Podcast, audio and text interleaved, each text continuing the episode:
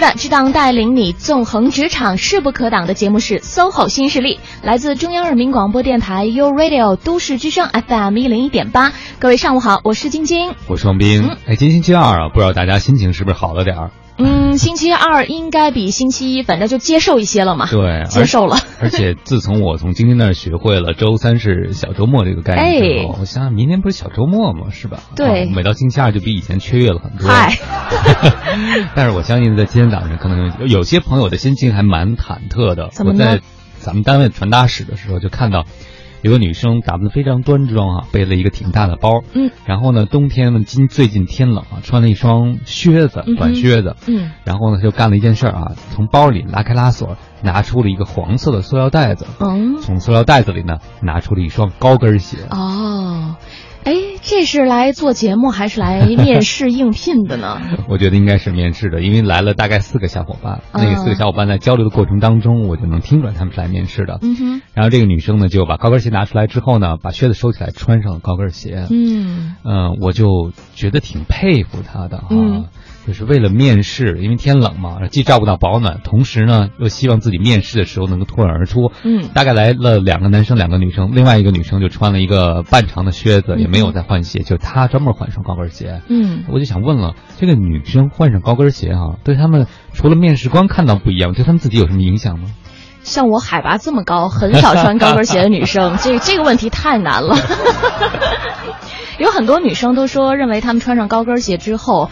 因为它就让你本身身高增加了，同时你的体态也会变得挺拔，然后这个过程当中就会给你树立一种自信，就是昂首阔步走路的感觉。嗯嗯，就是嗯，因为穿高跟鞋不光是别人看着你美了，而且你自己感觉会更好，是吧？对，而且您知道，有的时候有一有一些高跟鞋，它那个跟儿底下就是还会走路起来，走起来的时候嘎嘎嘎嘎响，非常有气势，一股女王范儿马上就出现了，就是很有节奏。感啊，自己给自己在那儿敲小鼓，鼓励自己。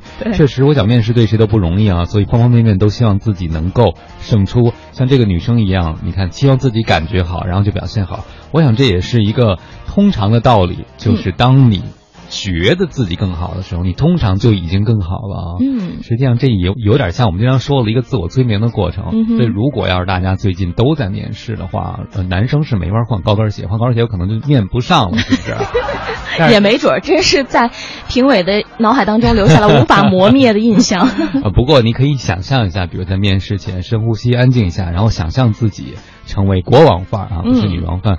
然后想象在职场中你表现出最棒的那一面，其实你整个人的状态也会被焕发和调动起来。没错，所以呢，与其在那老担心别人怎么看你，更重要的是怎么让你自己状态好起来。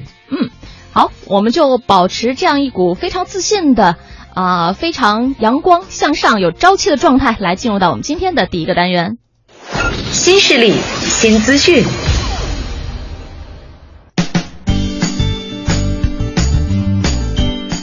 新势力新资讯，今天第一条消息呢，依然也是和面试有关系的。今年上半年，北京高校毕业生就业指导中心将联合北京地区九十多所高校，共同举办将近三十场双选会，面向北京地区高校二十多万毕业生及部分外省市院校的毕业生来开放。近日呢，北京地区二零一六届高校毕业生系列双选会就已经拉开帷幕了。据了解。本系列高校专场双选会的数量是将近有十场，呃，那也提示各位毕业生的同学，可以及时来关注一下高校毕业生就业信息网，获取更多双选会场次的最新更新信息。嗯，看来面试不光是我在楼下碰到的那几位小朋友啊，有更多的小朋友将在未来有机会看到他们可能潜在的第一任雇主，看到最近的高校的学校里也经常有这样的海报，那海报呢特别逗。你的第一套戏服，嗯，因为很多大学生其实，尤其是现在这个年代，很少有人穿那种比较正式的职场戏服，对，啊，然后现在就有人做这个生意，你不要面试吗？你不要开双双选会吗？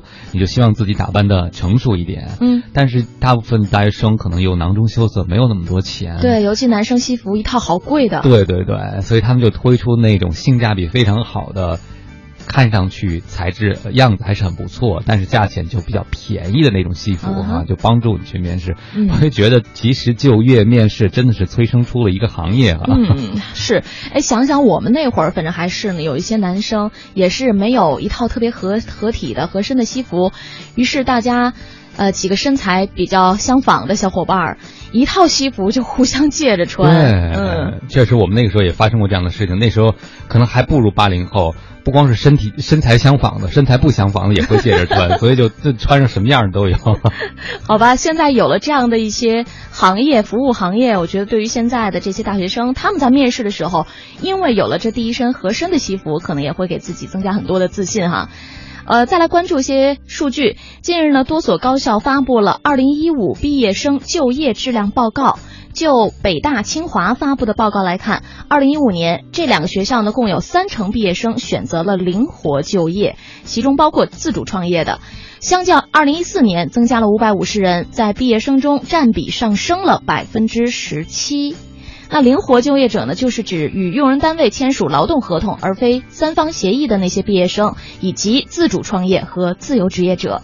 嗯，我觉得这个比例所占的这个比例还真的是不少呢，而且。像北大、清华这样的毕业生，他们很多人相对来说不太愁去哪儿工作，嗯，所以更多的时候是挑拣工作，居然没有选择相对稳定的所谓的铁饭碗或者金饭碗，而选择了自主择择业的方式，嗯就说明现在可能越来越多的人发现，其实这个职场道路啊，还是自己选的比别人看的好是更重要的，而且嗯未来发展机会可能最终的铁饭碗和金饭碗都是来源于我们昨天讲的自己的能力。没错。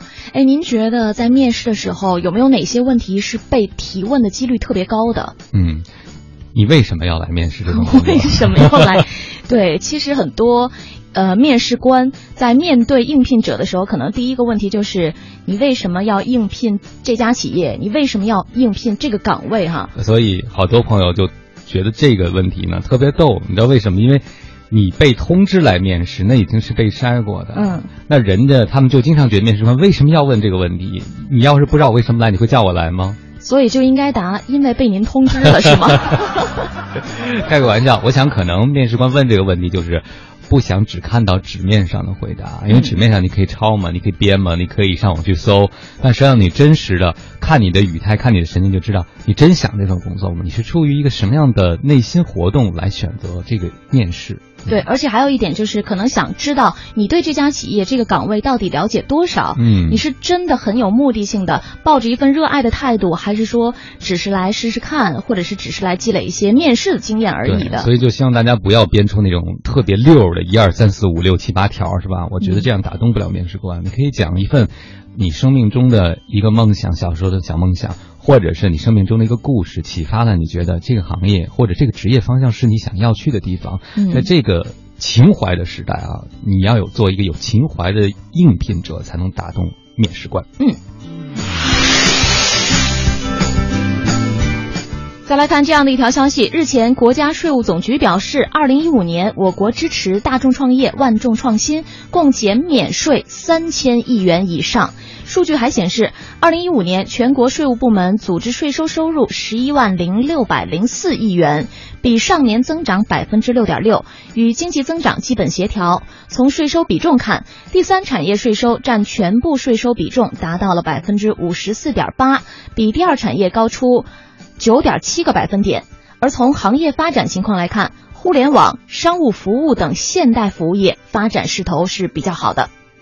我觉得对于创业者来讲，减税真的是一个太重要的事情，嗯。因为很多人其实在很长时间内是不盈利的，对是烧钱的啊。那而且即使开始挣钱，通常也不是一个很高的利润，还要还前面他们可能从各处带来的钱或者借来的钱。那因为减税呢，可能更多人就变得勇敢一点了。嗯创业要面临着不确定，那这样的压力减少之后，可能更多人内心的安全感也会增强。是，我觉得这个数据呢，也让那些现在正投身创业大潮的人们，应该是多了一些信心哈。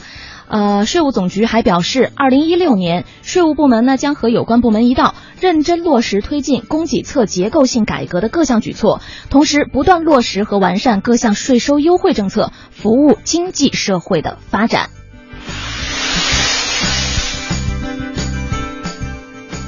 今天星期二，我们往常的节目当中呢，都会请来一位创业者，所以下面的这条消息，我们就和大家来隶属十大特征。不过这十大特征呢，是属于创业跟风者他们身上有可能具备的一些特征。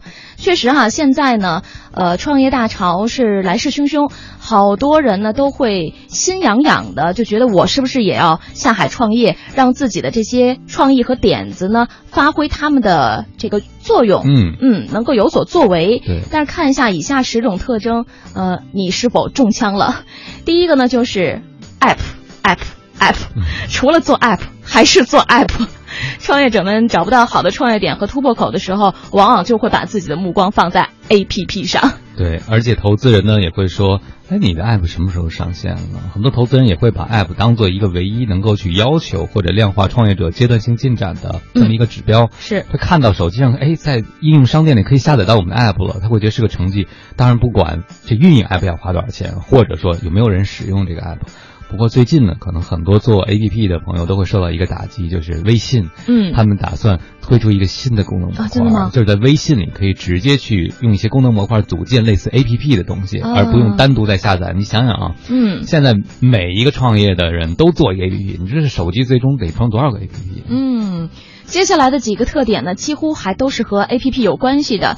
例如说，只是就本地用户而言，没有这个呃前景啊，就是你的大背景啊，可能不是放眼全球啊，或者是你新出的 APP 没有任何的新意，跟风模仿过于明显啊，没有任何使用的价值，最多就是丰富了同类市场的又一款类似的产品等等这些吧。所以我觉得，呃，现在的这种创业热潮确实是激发了大家的很多热情，但是也要找准自己的位置，放平自己的心态。对，创业这个事儿呢，本来就是一个赔率很大的游戏，你要增加自己赢的可能性，就要成为市场上的独一份儿。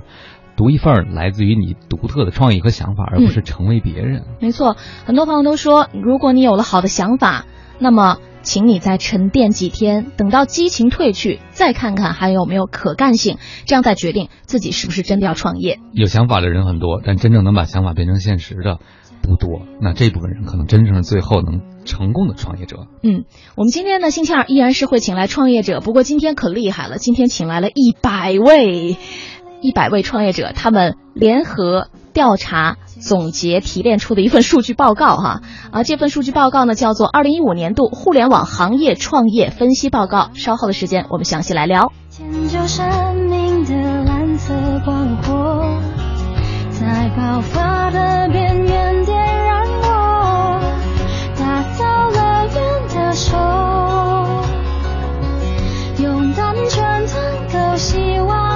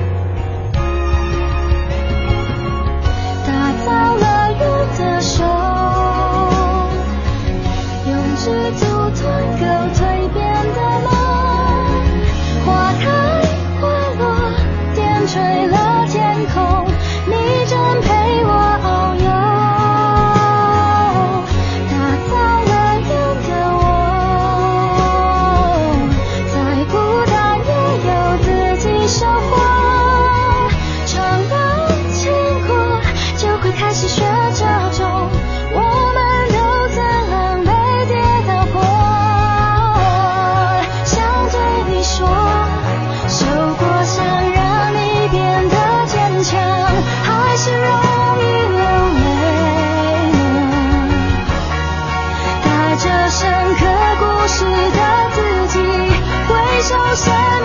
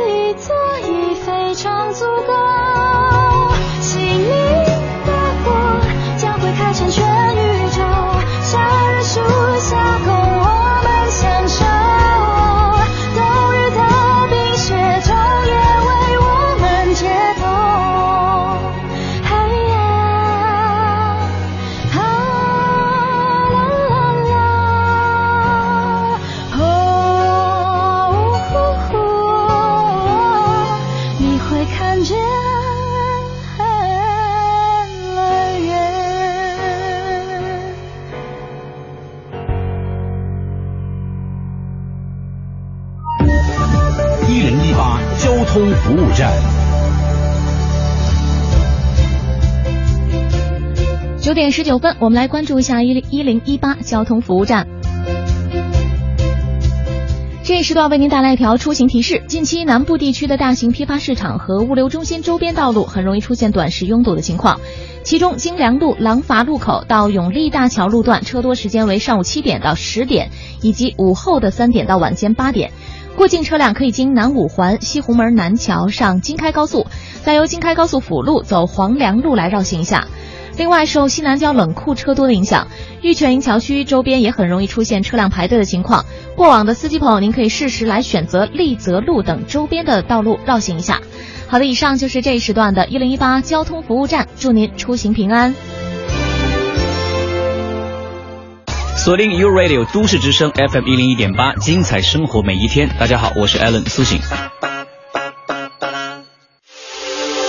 这里是 U Radio 都市之声 FM 一零一点八，您现在正在收听的是 SOHO 新势力。不为失败找借口，只给成功找理由。平凡也是力量，奋斗才是格调。SOHO 新势力，工作中一起蜕变。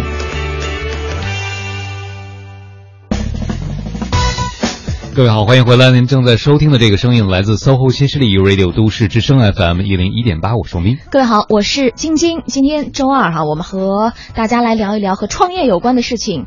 刚刚过去的二零一五年，其实真的是有无数的人都涌入了创业的队伍当中，但是好像我们也听闻一些年轻的创业团队跌倒了就再没有爬起来。对我去年听说一个新词叫 A 轮死，嗯，就是说以前可能有人融到 B 轮，或者甚至再往后才可能创业就失败了，现在融到 A 轮。之后就再融不到钱了，嗯因为据说那个传说中的资本的寒冬嘛。当然，我在想，其实创业热之后一定要面临一个洗牌的过程哈。对嗯，但是好像又有成批的更年轻的创业者们前赴后继的迎上来了。所以在创业的浪潮当中，我们到底怎么样才能够让自己活下来？怎么样让自己活得更好？我们应该参考哪些数据？二零一五年大热的互联网行业创业市场又有哪些特点呢？今天呢，我们就和大家来分析这样的一份报告——二零一五年度互联网行业创业分析报告。请来的这位做客嘉宾是创想派创始人，也是创业导师吴伟先生。您好。哎，主持人好，大家好。嗯，欢迎吴伟。嗯，其实不怕死是一回事儿啊，前仆后继，但是好好活着这是更重要的事儿。所以我们今天就通过分析数据来聊聊怎么好好活着。哎，先给我们讲讲这报告出炉的背景吧。嗯啊，是这样，因为我们这一年呢，啊，接触了非常多的团队，也就是接触了非常多的投资人，呃，然后我们也促成了很多非常多的团队和非常多的投资人见面。嗯所以他们之间呢，呃，本身有一些特点，然后呢，这些投资人呢，对呃这些团队的也有很多的评价，所以我们就觉得我们应该把这些内容全都整理一下，形成一个比较言简意赅又通俗易懂的这样一份数据出来。这样呢，不论是给各位的创业者也好，还是给各位的投资人也好，都可以是一个比较直观的一个认识啊。这样大家就不用说我都是很感性的，然后呢，或者是一些零碎零星的认识，我们可以对整个这个市场有一个比较直观、比较全面的这样的一个认识。嗯，比较成系统的。对，比较成系统的，能够把这些呃报告的，把这些整个市场的一些特征，我们可以把它系统的总结出来啊。嗯然后呢，包括呃，当你去创业，你想去创业的时候，那总要有些依据吧。那么这个报告可能就是你的一份依据。嗯，特别好，因为平时总是听见一些散在的创业者的故事，但是究竟从全貌的了解，创业者究竟是面临一个什么处境，有什么特质，这可能还是数据才能说话。对，大数据时代嘛，我们也是靠数据，可能更加的有说服力，更加的准确一些。那这数据从哪儿来呢？呃，我们这样，我们呢，一个是今年呢，可能接触到了一千多个创业团队，嗯啊，然后呢，我们选取了其中比较有代表性的一些团队，然后呢，第二呢，我们今年呢办了非常多的路演，大概给一百多个团队办过路演，那么在这个路演的时候呢，我们就有意识的给每一个参与的投资人发了一个意向调查表，嗯就是请你评价这些团队，你觉得这些团队有什么特点？那么我们呢，就是一个是这些调查表，我们呃年底进行了一次总结，然后呢，第二个呢，根据我们平时对这些团队的这个情况的汇总，然后呢，把它放到一起，特别是抽出那些有典型的代表性的这种团队，大概找了一百多个，嗯然后呢，把这个数据汇总起来，我们就形成了这样一份报告。嗯，也就是平时你们在做那些其他的这些工作的时候，嗯你们就已经有意识的对，啊、我们就铺垫了。我们就在年初的时候就在想，我们年底要出这么一份报告。那么嗯呢，哪些数据的来源呀、之类的，我们都已经想好了。所以在这一年的工作中，我们就有意识的去收集这些数据。那明年我们就希望，就一六年吧，嗯呃，我们就今年哎，今年 今年，我老是习惯用春节来规定这个明年今年啊。嗯就一六年，我们就希望能够再继续扩大这个数据源，然后呢，把数据的结构做得更合理一些，然后希望在年底的一六年底的时候，我们能再出来一份更好一点的报告。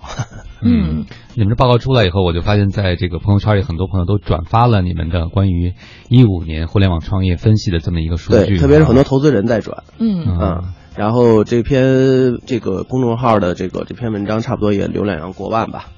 嗯，所以大家的反响怎么样？嗯，大部分还是可以谦虚的说用四个字吧，就是一片好评。特别特别谦虚，谦虚。然后呢，呃，也有一些朋友，当然也也提出了一些批评啊。然后，比如说，我有一个很好的朋友就跟我说：“哎，你这个报告我觉得写的不是很专业，不是很深刻。”我说：“那那你那个你给我指出吧，欢迎指出，你觉得哪儿还不好？”他说：“我给你看看什么叫真正的报告。”啪，给我发了一个链接，我一看是腾讯科技的，我才知道原来在我朋友心目中，我应该跟腾讯科技是一个水平的。所以我也跟这位朋友说：“好，我努力，我争取一六年的报告写出腾讯科技的水平来。” 嗯，因为我觉得看了一下哈，觉得你们这份报告呢，就是也是选取了，最后总结出了十大特点。嗯可是给人感觉这十大特点呢，嗯呃，或者说这个总结的笔锋上，感觉还是比较的贴近大家，嗯而且比较的活泼。呃，包括你们中间用到了很多图画呀、图例啊等等。对对对对，整个感觉确实给人感觉不是那种特别严肃对，这是我们故意的。其实我们的编辑出的第一稿呢，可严肃了，哦。就跟政府工作报告似的，然后我自己都看不下去了。嗯嗯后来我就说，我说咱改改吧，咱们没必要写的这个样子，对吧？然后呢，所以我们就改，一个是语言上，呃，不要做的那么长，不要说那么多话，我们尽量的把语言改的短一点，嗯平实一点。第二个呢，就是总结起来呢，不要说的那么的，就说呃太深奥，我们尽量把它直观。比如说像我们说的那个呃第二条吧，最典型的叫“女人爱沉呃爱安稳，男人爱折腾”。嗯啊，其实最开始这个 这一条的标题，我们编辑取的什么呢？大概是说，男性在创业市场的百分比是百分之多少多少，女性是多少多少。嗯后来我说你这句话说出来的，其实大家看起来不是那么的舒服嘛。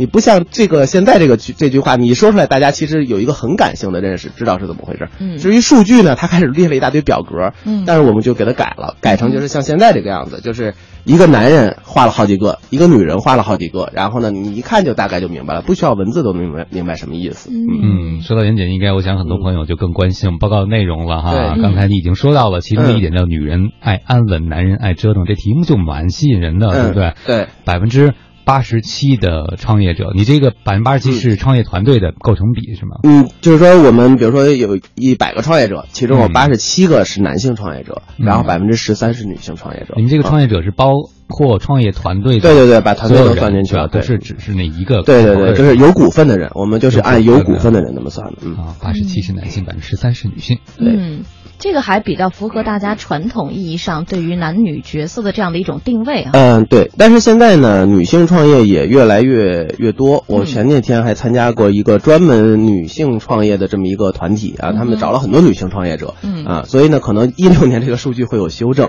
嗯。啊，然后今年说到女性创业呢，我们今年三月八号还办了一个呃妇女节的专场，女性节的专场。去年一五年啊，的时候，对抱歉，抱歉，抱歉。呃，一五年三月八号的时候，我们办了一个女性节的专场，嗯然后呢，就是三月八号那天，所有的投资人和创业者全都是女性。嗯啊，然后呃也请来很多有意思的，甚至一些上过电视的这种明星创业者，我们都把他请过来了。嗯，你的近距离观察，你发现嗯虽然女性创业者目前比男性嗯还是少很多嗯他们有什么特质呢？呃，女性创业者呢比较感性。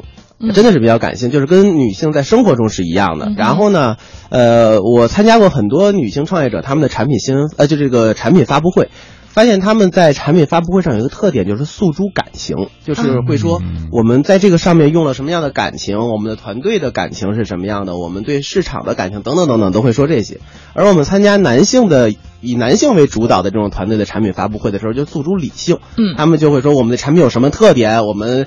啊，是吧？这个成本是多少？我们的那个收益是多少？我们有哪些好的那个那个卖点等等等等的，这个还是很明显不同的地方。哎，但是从打动投资人的角度，或者打动我们粉丝，就是一般人的角度来讲，嗯你觉得呃这两种方式各有什么优缺点吗？是不是结合在一起是更好？呃如果是是打动投资人的话，那肯定是理性一点比较好了。啊但是产品发布会呢，又不是一个打动投资人的事儿，嗯呃它是一个传播性的事儿，嗯啊、所以呢，究竟那个你哪个传播好呢，那就看你自己的功力了。嗯对吧？那个理性的人也可以把这个传播做得很好，比如乔布斯，他他就说我这个 iPhone 怎么好，大家也哗哗的直接说数据，对啊，大家也是疯传嘛。然后呢，那个呃，一些很很知名的女性创业者，她们也在说我们的感情打感情牌，那个大家也也很传播啊。比如像那个伟大的安妮，她就写那个叫呃，我只要百分之一的生活，也没有什么数据。但是呢，感情就很很丰富，大家也疯传，所以说这个没有什么嗯方式的对错，就看你技巧成熟不成熟。嗯。嗯，关键是善用自己的优点，女性的创业者也会有自己的优势啊。对对对对对，我觉得基本上还是一种扬长避短的做法吧对。因为我们换过调一个个儿想一想哈，嗯如果要是男性都是特别特别感性的在表达 我们对这个产品、对这些广大的消费者投入了多少多少情感，嗯这个接受起来其实还蛮吓人的 嗯。但如果要是女人抛去了自己内心的那种柔软或者是感性的东西，也会觉得有点冷酷。嗯，嗯对。就我们在在在去看女性创业者，她们站在舞台上，然后当她们呃把自己女性的那种那种感情、那种爱呃淋漓尽致的发挥的出来的时候，我觉得台下很多人会为之而感动的，嗯很多人鼓掌真的是发自内心的，是说我觉得我被你感动了，所以我会鼓掌。嗯，真好，我觉得我们很多人都担心创业会把女人变成男人，把男人变成牲口。男人变成牲口可能是注定的，但女人没变成男人还挺让人欣慰的。是，啊，我们这个刚刚聊到了这份报告当中的总结出来的一大特点哈，稍后的时间呢，我们会有更充分的空间和大家来详细的来来聊这份报告当中的其他内容，不要走开，持续锁定 SOHO 新势力。心甘情愿的挣扎，百感交集的盼望，始终依然换不到你想要的收场，不是吗？爱情边走边，唱成长，心中抱着希望，只看到失望。不如一切这样吧，你和我就算了吧，谁都害怕复杂，一个人简单点不是吗？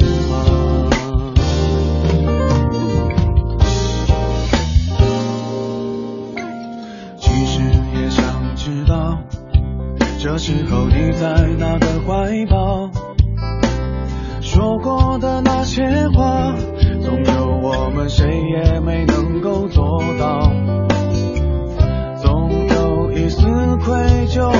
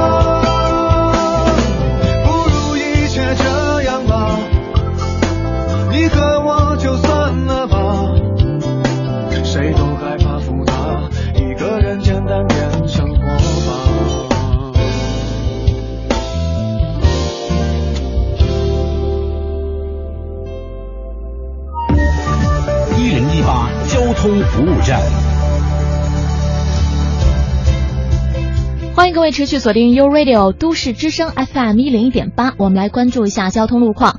为了缓解交通拥堵的状况，改善机场高速整体交通运行情况，从上周六开始封闭机场高速北高入口，也就是说，京密路北高去往机场高速的进出京双向的入口都封闭了，机场高速去往京密路的出口仍然是保留的，车辆可以提前绕行一下机场辅路、京承高速或者是机场南线、机场北线来通行。也请各位司机朋友多加留意。以上就是这一时段的一零一八交通服务站，祝各位出行平安，一路有份好心情。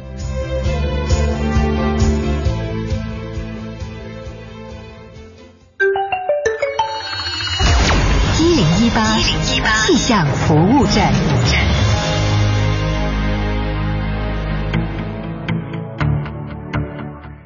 各位好，欢迎收听这一时段的一零一八气象服务站，我是中国气象局的天气点评师一可，一起来关注天气。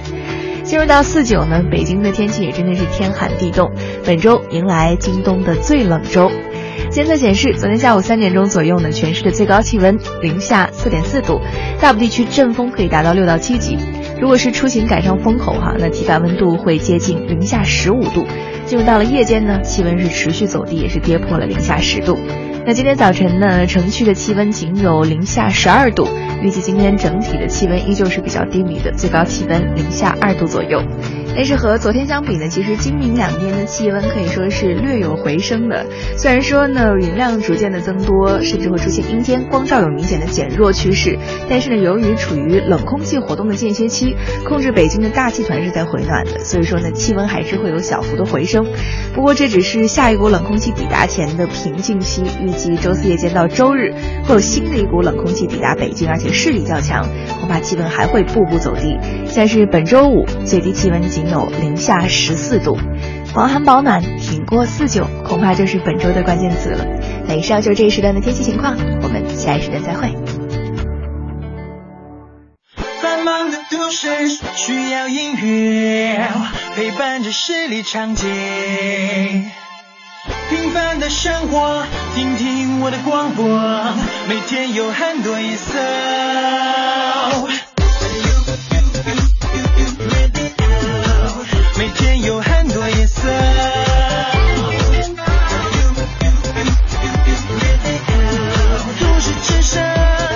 生活听我的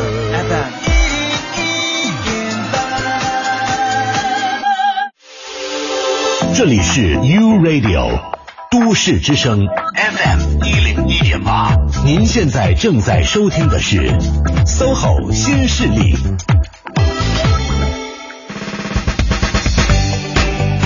九点三十七分，欢迎您持续锁定中央人民广播电台 u Radio 都市之声 FM 一零一点八，正在为你直播的节目是 SOHO 新势力。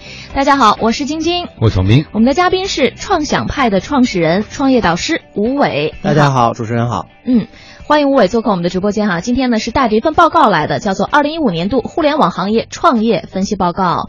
这份报告呢，总结了十大特点。刚才我们就是聊到了其中的一一点：女人爱安稳，男人爱折腾。嗯，希望男人继续折腾下去。其实还 希望有更多女人来折腾。还有一个小问题，就关于这个女性创业的。我观察到的女性创业更多的是做，比如说什么美容啊、美妆啊、母婴类的。啊就在你们实际调查中发现，女性创业者更多真的是集中在这些领域吗？不是这个领域，我们接触到的男人多。啊，真的啊，啊，我们好意外我们有很多男性创业者去做这种呃，比如说像呃给孕妇做的产品的，嗯呃，全部的都是就是这个团队里的全是男性，哇，没有一个没有一个没有一个女性。果然男人更懂女人。嗯，然后后来我说你们为什么没有女性？他说嗯不需要不需要，我们都是有孩子的，我们完全了解孕妇需要什么东西啊。然后呢，美妆也是，美妆我们呃至少化妆品的这个项目我们接触了四五个，嗯嗯，只有一个团队里边有一个女性参与进去了，但是她不是主导的，啊，然后还有一个就是专门给女性做经期产品的这种的一个团队，嗯。这个团队没有没有女性，全部是男性，嗯。因为就是呃，他们是说，嗯，因为他们要做东西都是其实是很理性去做东西的，就是说，比如我拿数据，嗯。啊，就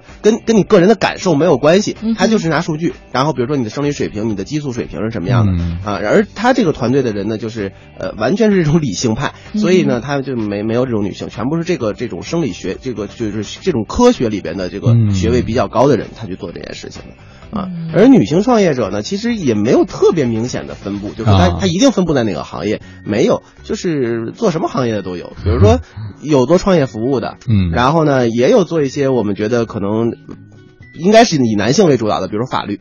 嗯我们认识一个，就是他已经拿到呃联想和腾讯的投资的一个创业者，他就是一个一，她这她这个带头人、创始人就是个女性，她就是专门做法律商标注册公司服务的。嗯啊，所以就是没有一个特别明显的行业分布特征。嗯，这个真的是男女平等了。嗯。对。虽然那些男生永远没有办法适用他们自己的产品啊，但是当然可以提供给家里的亲戚嘛。对，从行业分布上看来，真的女性和男性在职场上在各方面各领域都有共同的对，其实我们感觉这个领域里头，呃，与其说性别的差差异的那个大小，还远没有他呃行业经验、行业资源的那个差异大小。就是我我选择什么行业去创业，主要是因为我在这个行业里干的很久，我有很多的资源和人脉，所以我就选择这个行业创业了。啊，至于说这个行业是是给男人用的还是给女人用的，这个好像大家不是很开。嗯呃，我周围有一些妈妈，我也跟晶晶分享过，就是他们自己买宝宝用品，就是嗯很上道、很着魔嘛，对吧啊？然后他们就在想，我们要不要创业去做这个？因为他们觉得自己还可以服务自己，是吧？啊您觉得这样的想法，呃，成熟吗？这个呢，我们就在给创业者培训的时候，就特地说到一点，就是说，你如果对于一个行业的认识是停留在哪个层次上的，嗯我们把认识的层次分为两类，一类称之为叫消费者层级的认识，一个叫生产者层级的认识。嗯那么消费者层层级的认识是什么呢？我们简单的说就两个字，就是外行。嗯，就是你买过这个产品，用过这个产品，然后呢，你可能有一定的思索能力，你你愿意去思考事情的时候，你总会对这个产品有一定的认知，对吧？你总会想这个产品做的哪儿不好，哪儿好，然后呢，如果我去做，我应该怎么做？总会有这样的想法，这个就称之为叫消消费者级的认识。生产者级的认识是什么呢？生产者级的认识是说你了解这个产品生产过程中的细节，嗯啊，这个才称之为生产者级的认识。而一个好的创业者，你应该把认识提升到生产者级的认识才行。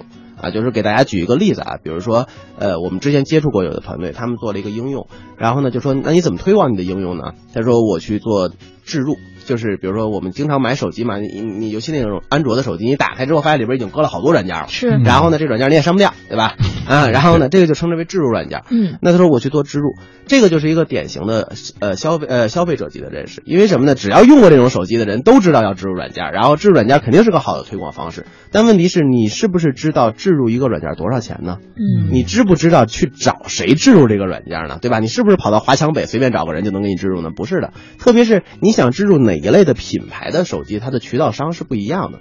然后以及你置入这个软件之后有很多的指标的，比如说打开率、留存率、活跃率这些指标，你知不知道呢？然后帮你置入的这个渠道商，他为了管你要钱，他要他会刷指标的。你有没有办法分辨出来哪个是真指标，哪个是刷出来的指标呢？这些都是消呃生产者级的认识。如果这些说不上来的话，你就不要做这件事情，就你一定会被骗得很惨。嗯。今天我觉得这一点让我特有收获，我就可以劝我周围那些爱喝咖啡而信誓旦旦说自己因为爱喝咖啡要开咖啡馆什么的，嗯。其实也存在这个问题，存在这个问题。把咖啡馆做得好的人不一定爱喝咖啡，嗯，但是他了解咖啡生产及销售环节中的每一个细节。嗯他要是品鉴咖啡师，他可以雇专用的雇一个人就好了嘛，我雇一个咖啡品鉴大师来就完了嘛。我自己不一定爱喝咖啡。对，自从你刚才讲那个卖例假产品，有可能都是男的，看来外行也是可能的。他未必是外行，这他不可能永远不可能成为消费者层级的人，但是他有可能是生产者层对，生级的人。产层级的人，对。对，呃，还有一个数据，这个呢可能跟大家想象的差不多了，那就是创业的主力人群，对还是年轻人居多。嗯，八零后，嗯因为呢，之前呢，其实有一段时间大家在说九零后嘛，有一个词叫小鲜肉，小鲜肉这个词我不知道你们知不知道它的来源是谁说的？不知道，哇，快快快！今天有机会科普一下。这个词其实是一个投资机构说的，IDG。嗯啊，IDG 呢有一次他说，他说我们以后准备投资。就投资到九零后的小鲜肉上面，我们不准备投资年龄大的人了，这是 IDG 先说的啊。哦然后这个这个这个词呢，因为 IDG 的影响力非常大，所以一下就传遍整个这个投资圈了。嗯然后呢，开始往外扩散、扩散、扩散、扩散到娱乐圈啊，所以大家现在就叫小鲜肉、小鲜肉。嗯啊，那么呢，呃，这个呢，以前我们有一段时间也觉得可能确实如此，但是呢，现在看起来呢，小鲜肉可能还是差一点，因为什么呢？呃，太嫩了是对，太嫩了，烤的再再烤多熟一点就好了。因为什么呢？就是呃，觉得尤其是大学生啊，这这个九零后啊，他们的社会经验太少了啊。就像我刚才讲的，就是人家跟你谈判的时候，人家骗你，你都不知道嗯啊，你就信了。对吧？然后呢，那么呢，到最后造成可能你的创业失败，包括还有你的人脉也太少了，对吧？就是我怎么能认识到这些能够给我的创业带来帮助的人呢？他也不认识，只只是有一腔热情，有一个很好的 idea。那么这些人呢，我们就比较建议说，你能够去一个大公司去打工，先打几年工，啊，你可能有好的想法，但是你不了解那些生产细节。你去一个大公司去去工作几年，你就可以把这些生产细节都了解了。在你差不多三十岁左右的时候，然后呢，这个时候是一个比较适合创业的年龄。嗯当然不排除个别天才啊，肯定会有那种十几岁就能够，比如像就像像扎克伯格似的，二十来岁人家就已经亿万富翁的人了，不排除。但是我们说的是大部分情况，不说这种个别情况。嗯啊，因为有一阵儿九零后的创业者真的是风生水起啊，哎感觉八零后都赶不上，九零后创业刚刚好，是不是？对对对，之前有这种叫叫叫，比如说，呃，咱就不提具体的人了，反正有那么几个九零后，但是呢，呃，那个时候就是炒得很火的，甚至上过央视的那些，现在看起来他的企业也就很一般。嗯主要的一个原因就是它确实很有新闻炒作点，但是呢，创业其实不是一个炒作的事儿，它还是要踏踏实实一步一步去做的事情。嗯，所以加起来三十到五十岁这个年龄阶段的创业者加起来的比重呢是超过七十了，对百分之四十五加百分之二十八啊，嗯，对，超过七十了。是的，是的，嗯，所以最终一个创业要想持久，可能社会经验、职场的累积、各方面资源、人脉是非常重要的。其实 idea 在创业里头呢，至少在中国的环境下，我认为是占的比重不是特别大的，不是没有，但是不是特别特别的大。因为 idea 呢，其实说到底，目前我们也看不到一个石破惊天的 idea，基本上大家，呃，都有区别，但是大体上都差不多。重点就是你执行的细节够不够好，你的价格能不能比对手低一点啊？你的那个时间效率能不能比对手高一点啊？然后呢，你去做的广告能不能比对手更吸引人一点啊？都是这些东西。嗯，这个三十到四十岁的也占了百分之四十五呢，对对吧？还是最大比重的，最大比重的就是八零后，数据特别疗愈啊。嗯嗯，不光八零后，这里边还不涵盖了部分七零后，部分七零后。是的，是的，这样自己就特满意？对，只要我在里边。好嘞，九点四十七分，我们稍作休息，先来关注一下此刻的交通路况，马上回来。一零一八交通服务站。欢迎大家持续锁定 U Radio 都市之声 FM 一零一点八，我们来关注一下交通情况。提示您，北四环安慧桥东向西方向的辅路有故障车，请后车司机注意小心避让。另外，南二环开阳桥的西向东方向外侧车道发生一起交通事故，对后车通行影响较大，提示过境车辆一定要注意行车安全，小心避让。北三环太阳宫桥到蓟门桥东西双向，以及北四环望河桥到建祥桥的东西双方向持续车多，行驶缓慢。在高速路当中，京承高速五环到三环路段的进京方向，以及京藏高速三四环之间的进出京双方向车多排队，请您耐心驾驶。以上是这时段的一零一八交通服务站。创业路上的第一个伙伴，首轮融资的第一笔支持，商业帝国的第一块基石，所向披靡的雄厚实力，制胜对手的最后一击，是信任。与信任联手，总缺个对手。ThinkPad T 四五零商务典范，从不止于性能全面。登录 ThinkPad 商城即刻购买 ThinkPad T 四五零，采用英特尔 Core i 七处理器，英特尔让性能更超凡。ThinkPad 想点新的。钻石小鸟携手都市之声钻石情侣挑战赛，本周三零点，二十四小时复活赛开启，二十四组争夺决赛最后两席。关注都市之声微信，点击情侣挑战赛，助力点钻。钻石小鸟婚戒定制，为爱专属。都市之声，生活听我的 FM 一零一点八。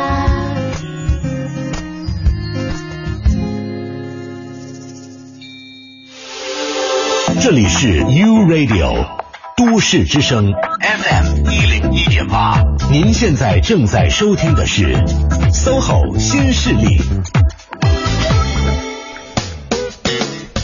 各位好，欢迎回来。您正在收听的这个声音来自 SOHO 新势力 U Radio 都市之声 FM 一零一点八，我是王斌。各位好，我是晶晶，请出今天的做客嘉宾，创想派创始人、创业导师吴伟，你好。主持人好，大家好。嗯，呃，在有关二零一五年度互联网行业创业分析报告当中呢，第三条提到的就是有关创业者的学历。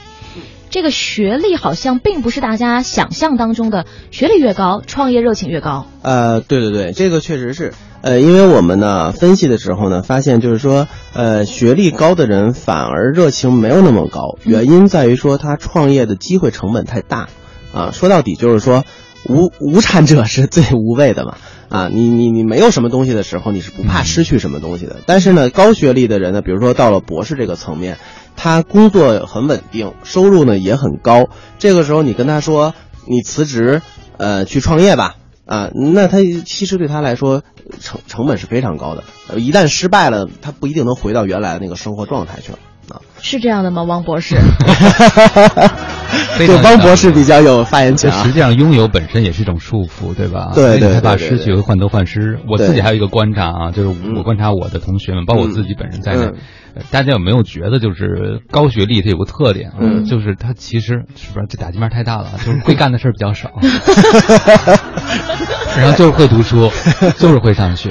就实际上，我们国家很多嗯坚持读书读到高学历的朋友，嗯他非常的内向，而且他是啊觉得只有通过读书一件事情是能在竞争中取得胜利的。最后可能读着读着读着书，就更觉得去参与社会这件事儿离自己越来越远了。实际上，如果大家有机会现，即便进入现在的高校，依然发现墙里墙外是两个世界。啊，对对对对，对。墙外面生龙活虎，但墙里面至少我觉得我上学的时候还保持着非常浓郁的那种大学，对对对，相对来说可能没有那么的活跃，当然可能也分学校，不过确实希望大家在读书的朋友别像我们这一波人一样那么读死书，对吧？呃，其实也不是他读死书，我觉得这这个这个事儿啊，其实还能扩展到不仅是高学历，就是那种高履历的人嗯。也是啊。呃，比如说像海归啊，然后呢，像那种大公司出来的高管呀。他们创业的时候呢，都面临这个问题，嗯就是他机会成本太高了。嗯你比如说，我是微软出来的，然后我都是高管了，我拿着年薪几百万美元的这样的一个人了，我一创业发现，呃，我的薪水就就几几千块钱，嗯，然后呢，如果我，呃然后而且更重要的是，他创业过程中总会遇到一些困难嘛。遇到困难的时候，这个时候你会发现呀，我身边有个百万年薪的工作等着我，哎。啊，所以就很容易被诱惑就走了。但是反倒是那些稍微低一点层面的人呢，他没有这些诱惑，就一头脑的扎进去就完了。嗯，所以其实好多太高履历、太高学历人，最终可能选择了用另外的方式参与，比如做顾问的方式，哎甚至可能有钱做一点稍微的参与的投资，小小的对，直接投资，或者是比较大的那种项目，比如说我已经估值十几亿了，嗯这个时候他去做一个职业经理人，这都都是有可能的。但是在估值几百万的时候，很多人是不愿意参与进去的。嗯，其实听完了，我倒感觉这里面就涉及一个创业精神的问题了。啊，对对对对对。不过这个数据呢，我们发布了之后呢，有一个网友他给我们提出了一个非常好的建议，也是我们之前忽略的。他说你应该去统计一下博士人群本身他在人群中占的比例嗯啊啊，因为你如果博士人太少了，他那他就是创业的人少。对，嗯，所以呢，这个建议我们也吸纳了。所以呢，明年的时候我们会用博士人，就是高学历人群在整体人群中的比例和这个比例再做一次修正。是，嗯哎，那样会真的会更科学。对会更科学一些博士全体在占到所有人群当中的比例可能是百分之五，对，然后这创业的博士呢又占到了，创业人群的百分之几？呃，对，嗯呃，那就会真的就会比较的更合理一点。嗯啊但是呢，尽管没有修正这个数据，但是呃，整整体的结论还是还是比较正确的。嗯嗯，我们就讲一个例子，啊，也是挺好玩的。有一次我们一帮人吃饭，有有高学历的，然后呢有这个投资人、有创业者，我们就在一块儿吃饭。然后吃饭的时候呢，大家就互相聊起来，你是什么学历，你是什么学历。然后发现半桌子是博士，然后呢，他们说，哎，我们在学校当博士、当老师当的挺好的。然后后来呢，又有几个人说我们是硕士，发现他们都是投资人。嗯然后只有一个人说我是本科，然后一问他是企业估值十亿美元的一个创业者。妈呀，现在那本科还吃得下饭吗？当时大家是不是表情都凝固住了？对，然后后来后来那个那个本那个那个创业者就就有点不好意思说，我还是准备读个读个学学位的。但是我还发现百分之五十二是本科生，想起了我小时候可能选择自谋职业，虽然那时候可能不叫创业，叫做生意哈，嗯嗯嗯更多的都不是上过本科的朋友。嗯那现在上本科的创业人越来越多了，以后我相信高学历创业人会越来越多。对，这是肯定的，因为现在我们就知道一些博士，我就我就自己就认识几个博士，他们已经辞职开始创业了啊，而且他们的项目非常的有竞争力。对，而且随着高学历人越来越多，一个砖掉来可以砸死好几个的时候，创业就成了更多的选择。为什么？就像刚才你说的，嗯，它不是个那么大的扔不掉的东西了。对对对对对对，没错没错没错。对，我觉得跟大家的接受创业的心态也是发生转变是有直接关系的。嗯嗯，是。好，我们稍后的时间在十点钟之后的节目当中，继续回到 SOHO 新势力，和大家详细的来继续解读这份二零一五年度互联网行业创业分析报告。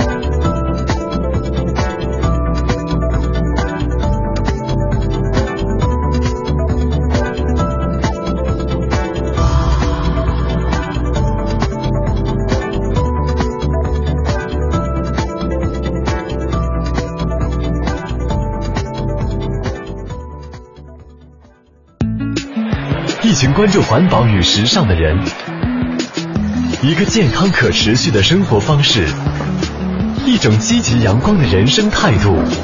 一零一八都市乐活族。Hello，大家好，我是卓文萱。北京的冬天特别干燥，我外出的时候呢，都会随身带着一个保温杯，随时喝一点热水，补充水分。这样不仅能保证健康的饮水习惯，更能身体力行的践行环保的理念哦。生产瓶装水消耗的能源要比生产等量的自来水高出一万倍耶！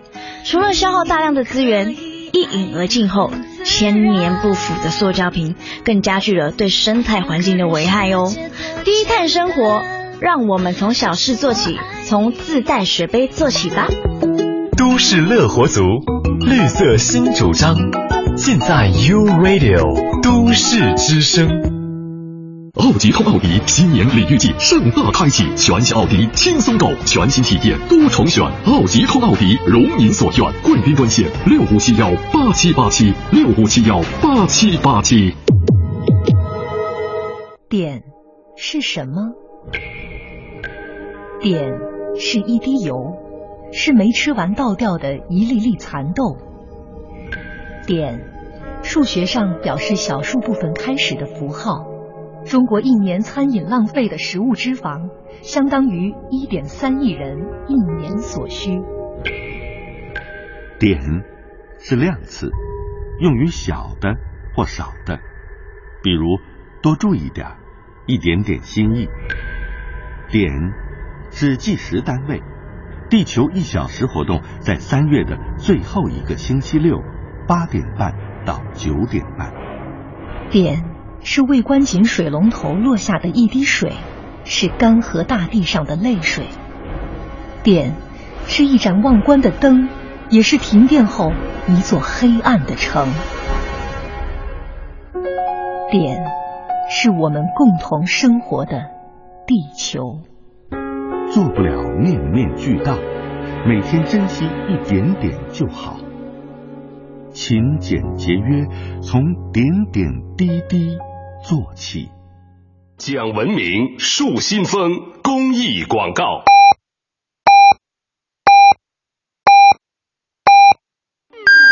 现在是北京时间上午十点，我是眼科医生张杰。整天对着电视、电脑的我们，一定要注意，每半小时站起来活动一下，眺望远方，让眼睛和身体都放松。中央人民广播电台，U Radio，U Radio，都市之声，FM 一零一点八。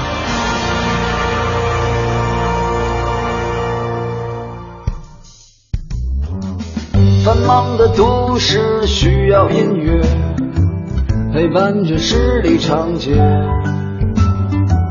平凡的生活，听听我的广播，每天有很多颜色。都市之声，生活听我的 FM 一零一点八。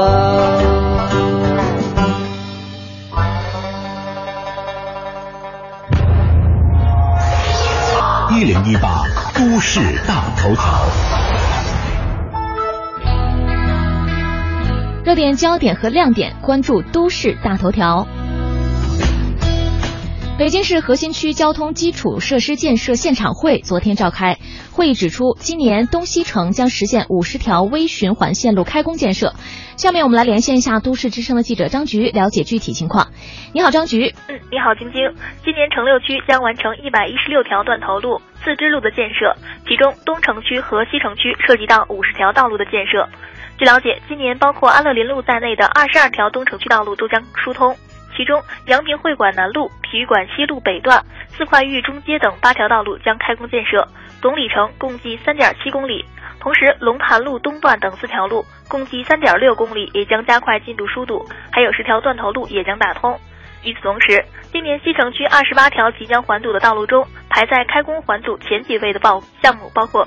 南横西街和魏婴胡同的两条平庆路将打通，北新华街的南段、怀柏路后街、马连道东三号路和达志桥胡同四条次支干路也将疏堵。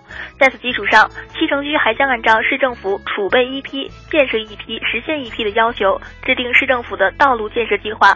另外，今年北京市还计划出台停车差别化的价格改革，也就是不同地段不同价格。目前市发改委已经启动了相关的调研工作。好的，都市聚焦点，现在大头条，晶晶。好的，感谢张局发回的报道。一零一八交通服务站。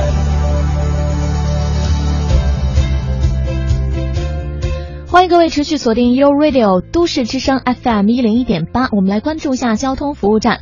提示您，东南三环方庄桥到长虹桥一线的外环方向，以及西三环立泽桥到紫竹桥南向北方向持续车多，行驶缓慢。北四环望河桥到建祥桥的东西双方向也是出行车辆持续集中的。而目前看到东五环平房桥到远通桥的北向南，以及化工桥到远通桥南向北方向有车多排队情况。总体来看，目前城区环路的交通压力呢还是相对比较大的，也请各位司机朋友在驾驶的过程当中注意行车安全。以上是这一时段的一零一八交通服务站，祝您出行平安，一路有份好心情。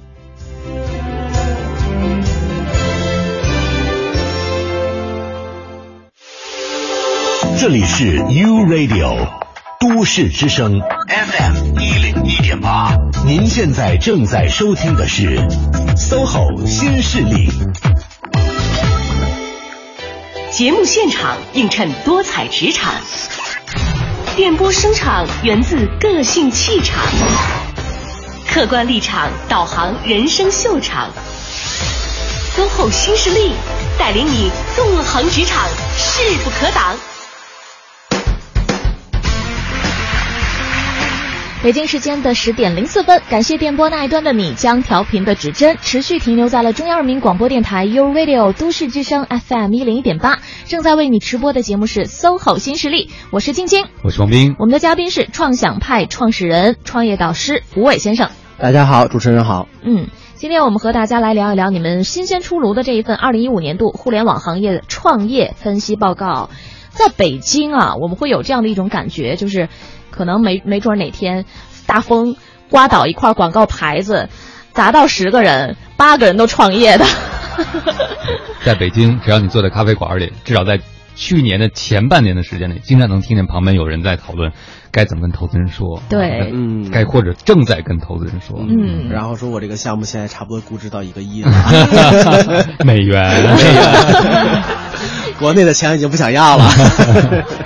在北京是不是真的是在全国来讲都是一个对创业基地的感觉？对，就是现在我有的时候去，比如说其他的省份跟这些创业者去交流，他们就会提到中关村，提到创业大街，就是一块圣地的感觉。嗯，就是我要来一趟北京，我要去趟中关村大街，呃，那个创业大街有一种朝圣哎朝圣的那种感觉。我作为一个创业者，不去那儿，我怎么能叫创业者呢？嗯 嗯，但是北京为什么能成为大家创业者的觉得可以来朝圣的一地呢？嗯，主要还是投资机构多。就是北京的投资机构相对于全国来说，第一个密集度非常高，嗯因为你去中关村创业大街以及中关村那一片儿吧，几乎有一栋大楼里边全是投资机构。嗯啊，你就到这个楼里头，从一楼走到十楼，你可以见大概五六十家投资机构的人。然后呢，啊，然后呢，就是它它第一个比较多，第二个呢，它比较正规。他真真正正的是风险投资出身的人，他不像在别的省份很多所谓的投资人，实际上以前是做这种债权关系的啊，不是做股权关系的啊。所以呢，就是呃这两点加到一块儿，其实是是是创业团队追着资金跑，资金在哪儿，这个创业团队就跑到哪儿啊。所以其实呃有很多他本身。不在北京的创业者，他为了资金，他也要跑到北京来，所以因此就变北京就变成了一个大漏斗，把全国各地的优秀的创业者都吸引过来。嗯，我们记得还访问过一个创业者，以前他们在南方，后来整体都搬迁到了北京，对他们在望京那儿。对，我后来聊的时候，他们就说到一件事儿啊，嗯就是说在他们当地啊，嗯找他们合适能用得上的人是特别困难的特别困难，也没人，也加上没人。北京的人很好找嘛，你可以找个程序员，随随便便就一大堆。嗯呃但是你要想在成都啊，或者是呃，就就湖南的那个长沙呀，想找一个合适的程序员，真的有点困难。嗯，尤其是我们今天这份报告当中提到的互联网行业，对对对，特别是互联网行业，嗯。嗯，北京的人才聚集的非常的多，对，北京的人才多，然后资金多。就是我有一个朋友，他是青岛人，然后呢，就是他说他在青岛干了很多年，其实都很辛苦。然后呢，有一次他就无意间我就给他带到北京来了。他说：“哎呀，太好了！我要早知道我早来北京了。就是真的就是，我就随随便便叫几个朋友过来，就是就就就见多多少个投资人，然后他跑到创业大学转转一圈，就见了多少个投资人。嗯，所以创业也是需要氛围和环境支持的。对对对，然后呢，我长沙的一个创业者，他说他喜欢北京的氛围。我说为什么？他说因为北京是我知道在中国唯一一个地方，你谈梦想没有人笑话你的地方。哇，嗯，这可能也是很多搞艺术的人眷恋在北京各种 哎。艺术村子的原因。对我也觉得这句话不只是适用于创业者，嗯对对对。这个比例高到什么程度呢？嗯、有百分之七十以上的团队都会选择在北京创业。对，嗯，当然这个数据呢，可能有一点幸存者偏差，因为我们本身在北京，我们大量接触的也是北京的创业者，嗯、呃，所以呢，可能如果你真的有一个特别完善的全国的去普查的机制，可能这个数据有一点高，但是呢，呃，这个趋势是是没有问题的啊，因因为我们统计手段没有那么的那么的好，那么的完备，所以这个这个有一点幸存者偏差是有可能的。嗯，这样你说，在北京的很多创业者是他们觉得在这谈梦想，没有人笑话他们啊。啊，但是光有梦想坚持还是不够的，是不是、对对对。还得梦想只是第一步，还得有有有钱过冬哈，对对还得投入好的适当的行业才能活得下去，才有人需要你。因为如果你的梦想太高远了，别人都用不上啊，够不着，对没，用。我们之前有一个项目特别，它的名字特别美，它叫诗与远，就是诗与远方啊。嗯，但是呢，我聊来聊去就不知道他到底那个要干什么，就梦想太庞大了，但是呢，没有脚踏实地。嗯，那什么样的梦想更容易在创业的角度更容易被实现呢？呃，就是你能够落地的梦想，就是你你有一个梦想没有问题，但是就是你可以说我要走到一万米以外的地方去，但请先告诉我第一步你怎么走。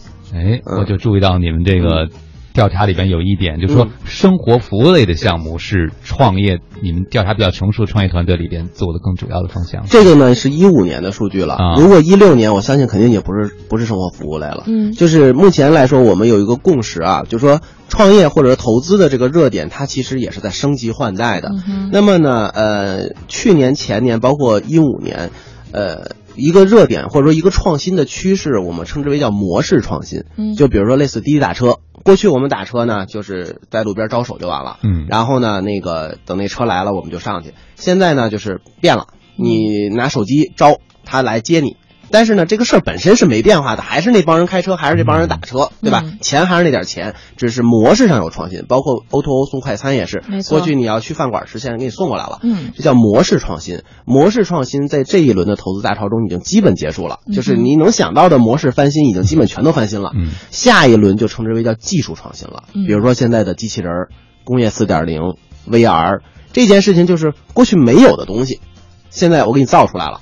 啊，就称之为叫技术创新。那么现在已经开始进入到技术创新这个阶段了。嗯，但我听完了以后觉得好像还是门槛变高了，是不是？呃，一定是门槛变高了。就是过去就是属于说我我我只要努力干，然后我肯吃苦就行了。嗯现在已经不是你努力吃苦的问题了，你现在是一定要掌握核心技术的问题了。嗯，嗯所以没准今年的数据，那个创业人群的学历也会越来越高了，对吧？有可能，真的有可能，成比例的，真的有可能。因为过去呢，可能就是你高学历的有有一种用武没有用武之地的那种感觉，当然现在你高学历已经开始用得上了。嗯，就是在一五年的时候，那个面人儿 O to O 送到家，或者把你捏成一面人儿就可以。现在根据你造个机器人儿，可能在未来才是更有市场。对对对对对，所以说未来很可能已经是技术创新这个这个阶段了。嗯嗯，我就看在这份报告当中，二零一五年互联网创业项目的划分类别当中，哈、确实生活服务类占最多，然后是教育类，嗯。其次是文化艺术类以及嗯智能硬件和其他。嗯。汪明老师，你有感觉吗？其实和我们在一五年这一年时间当中采访的每周一期的这些创业者，他们的那个产品项目的布局分布是差不多的。对对对对对。啊，说嗯明我们这个节目采访嘉宾还挺有代表性的。但是说到这个占比并不高的百分之七的智能硬件，嗯，我个人感觉在年底真是风头正劲，原因特别简单，不要送礼嘛。嗯 哎，我发现好多人现在给别人送礼和年会抽奖都和智能硬件。件有关系，这对是不是对。也是你说的未来技术创新的一个很重要的对对，因为它现在这个东西，一个是很火，然后呢，第二个呢很有意思，嗯。啊，然后呢，第三个呢就是它它现在大家都在往那种所谓艺术艺术化的机那个科技去去做事情嘛，艺术化的啊，技。艺术化的科技，就比如说我送你一块手表，嗯。这个手表呢各种的科技，什么蓝牙呀、什么全有，嗯。然后呢，过去如果要做这么一个手表，肯定是那种特工业的那种感觉，是。是吧？嗯。现在不是了，现在就是做成一个我你都看不出来是什么工业化的，都是那种瑞士的手表啊，特别高大还可以有奢侈品的表带，对，是奢侈品的那种东西，所以呢，它就是所谓的艺术化的科技产品。嗯，这是一个趋势哈。嗯好的，那我们再来看下面的一个特点啊，呃，什么样的项目比较好融到资金呢？嗯，嗯，它处在一个什么样的阶段？是有了 demo 好融资？对，嗯，这个是一个为了大家好记的这么一个话，但是不是说你有了 demo 就一定能融到钱啊？嗯就是说我们提出来的叫离钱越近，融钱越易，就是你这个产品离挣到钱越容易，你离你融到钱就越容易。啊，嗯，离挣到钱越近。对，就是你说我已经挣到钱了，那就很容易融到钱。啊，但是你说我现在只是个想法，还什么时候能挣到钱还不一定呢，那就比较难。除非你这个想法非常的好，你的资源非常的好。可是这个不会有点矛盾吗？如果我都嗯已经是走上正轨了，都已经可以靠我的产品挣钱了，当然是我可能一部分是需要嗯更大的扩大我的规模。嗯，对，但是很多人就是因为没有资金、没有钱、没有挣到钱的，才需要融资呀。对，所以这件事情呢，就是说，呃，你站在创业者的角度，你当然可以这么想了。但是如果你站在投资人的角度的话，我们会认为这部分人实际上他是来不是来找我融资的，他是来找我要学费的。哦啊，我你找我要点钱，然后呢试验一下你的想法，然后失败了呢就算学费了，然后你以后你成功了再找别的投资人再要钱。所以说，呃，我们就是也是跟很多创业者说，不是说你非得挣到多少钱，嗯比如说你挣到一万块钱。这也叫挣到钱，嗯，但是你能挣到一万块钱，它养活不了你的企业，你还是亏损的状态。可是它说明一件事儿，嗯说明你这个产品已经初步得到市场的验证了。嗯那么呢，你可能现在各种各样的原因导致你的生产规模不大，那么没关系，我把钱投进来，我扩大你的生产规模，让你快速的去扩张啊，这个呢就是你就比较好融资了。那么呢，说到这儿呢，其实就是呃，很多时候我们都在跟这个创业者说，你要了解投资人或者风险投资人他的盈利模式是什么。嗯因为我们总是在讲我的盈利模式是什么什么什么什么的给人家讲，可是你要先了解风险投资人的盈利模式是什么。他不是说我给你一百万，你明年能够给我，比如说五十万，后年你再给我五十万，这样我一百万就回本了。第三年你再给我五十万，我就挣钱了，我就挣你这个每年这五十万。他不是挣这个钱，这个钱太慢了，也不值当的这么这么干。他要干什么呢？他说我今天给你一百万，你可以亏钱，你明年还亏钱，你后年还亏钱，但是你今年我给你一百万，我占你百分之十，明年呢？就是别人看起来你这个项目，就等于你呃，如果一百万占百分之十，你的估值就是一千万，对吧？那么明年你的估值可能就上升了，上升的原因是因为你用户量大了，你知名度高了，你如何这个那个的，反正总之你的估值上升了，你估值升到两千万了，后年估值升到五千万，大后年你估值升到一个亿了，嗯。那么这个时候我还是占你百分之十嘛，这样的话我今年投了你一百万，四年之后我退出的时候，你的估值因为升了十倍，所以我这个投资款退出的时候也可以升十倍，嗯我投一百万进去，一千万退出。嗯，这是投资人的盈利模式，嗯而不是说你本身挣的那点钱的分红给我嗯，不是这个模式。嗯所以说呢，你的这个项目能不能有这种高爆发的成长性，这是投资人很关注的一件事儿。那么你如何能证明这件事情呢？你的很多想法都是天马行空的，那么很多人看起来，很多人看起来是不靠谱的。你怎么证明是靠谱的？你就是说我已经卖出去了。有人花了一万块钱买，虽然钱很小，但是他既然肯花钱，就证明我这想法是靠谱的。嗯，所以有的时候比起最终赚多少钱，让现金你有现金流流动起来，留起来要比你真正挣到多少钱要重要。哎，嗯，这也就是到底什么是离钱越近，嗯融钱越越易易的道理哈。对，明白了。好，十点十六分，我们稍作休息，先来听段歌曲，就叫《我》，稍后继续回来 SOHO 新势力。我不要我的梦离我太遥远。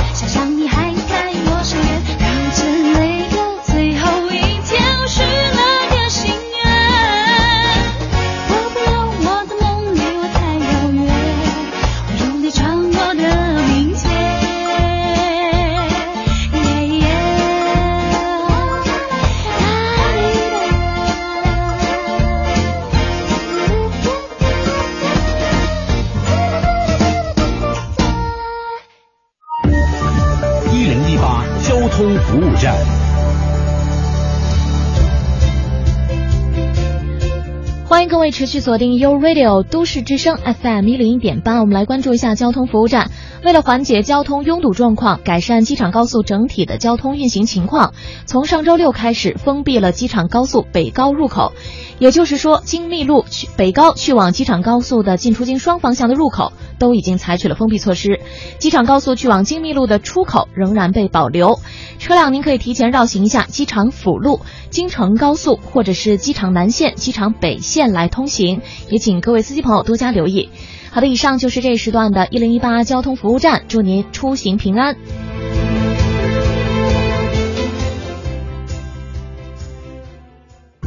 Hello，我是吴克群，你现在正在收听的是 U Radio 都市之声 FM 一零一点八，生活听我的。这里是 U Radio 都市之声 FM 一零一点八，您现在正在收听的是 SOHO 新势力。各位好，欢迎回来！您正在收听的这个声音来自 SOHO 新势力 Radio 都市之声 FM 一零一点八，我是林。各位好，我是晶晶。Baby 说了，吴总说话真幽默。我们下面就请出非常幽默的创想派创始人、创业导师吴伟先生，你好。大家好，主持人好，baby 你也好。对，这么幽默的风格在你的团队当中，因为你自己也是一个公司的创始人嘛，嗯嗯嗯哎，你觉得会给一个公司带来不一样的、特别充满活力的一种状态吗？呃，不谦虚，呃，谦虚的说应该 可以，因为我觉得，呃，其实我个人感觉啊，一个团队呢，想要留住人才，靠两样东西，第一样东西呢叫钱，第二样东西呢叫爱。嗯我觉得就靠这两样东西，一个是不能光跟大家谈理想，然后不给大家饼，对吧？你还是要给钱给钱，否则大家的理想是不上班，是吧？然后呢，第二个呢，就是说，我觉得需要有爱。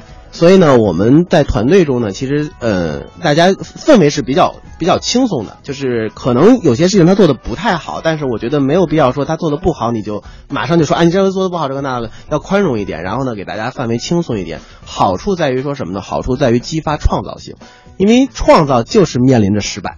就有失败的风险。如果你不允许团队成员去失败的话，那他就也不创造了，他就干脆我就做现在这个事情，反正无功无过就完了。嗯。嗯。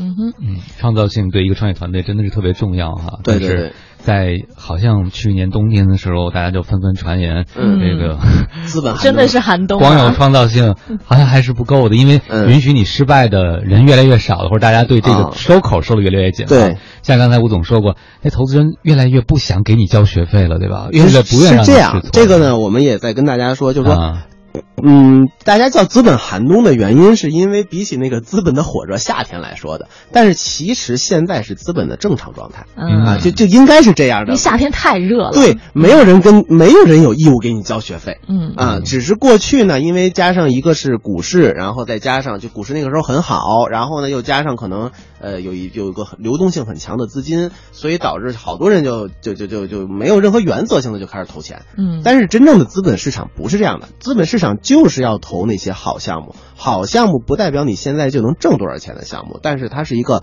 呃值得投的项目。嗯哼，所以呢，现在呢，就是回归到理性的这个这个资本投资的这个市场里边去了。但嗯它投资成功率就是不高，嗯就是不应该有很多人拿到钱，这很正常。因为我们去做这个这个这个团队筛选的时候，就是发现很多人，你这个项目你绝对成不了。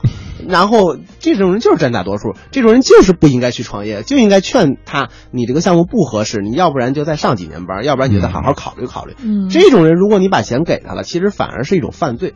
因为你你在浪费钱嘛，你把钱浪费在了不能成功人的身上，就相当于把那些可能成功的人失去了一次获得投资的机会。嗯而且你对这些人也不负责任，他本来应该被劝退的啊，现在非要去做一件可能让他自己葬身火海的事。对啊，而且他的那些小伙伴，你说为了梦想拿着低薪跟着他干，其实这些人说不准在一个大企业里能拿着很高的薪水，过着很好的生活。现在为了梦想跟着他干，最后干了两三年，时间浪费了，青春浪费了，钱也没挣到，你对得起这些人吗？也对不起这些人呀。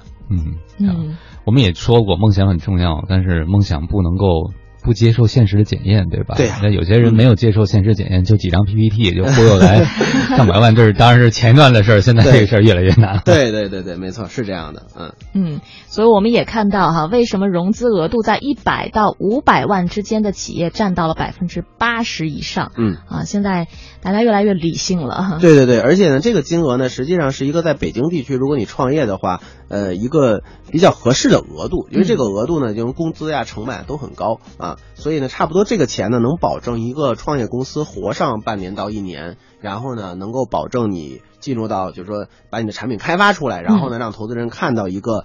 呃，一个一个信心吧，或者一个嗯标志。像有些团队不切实际，上来什么都没有就要融一千万，然后呢，我们就就或者两千万，然后他说我没有这两千万，我干不了。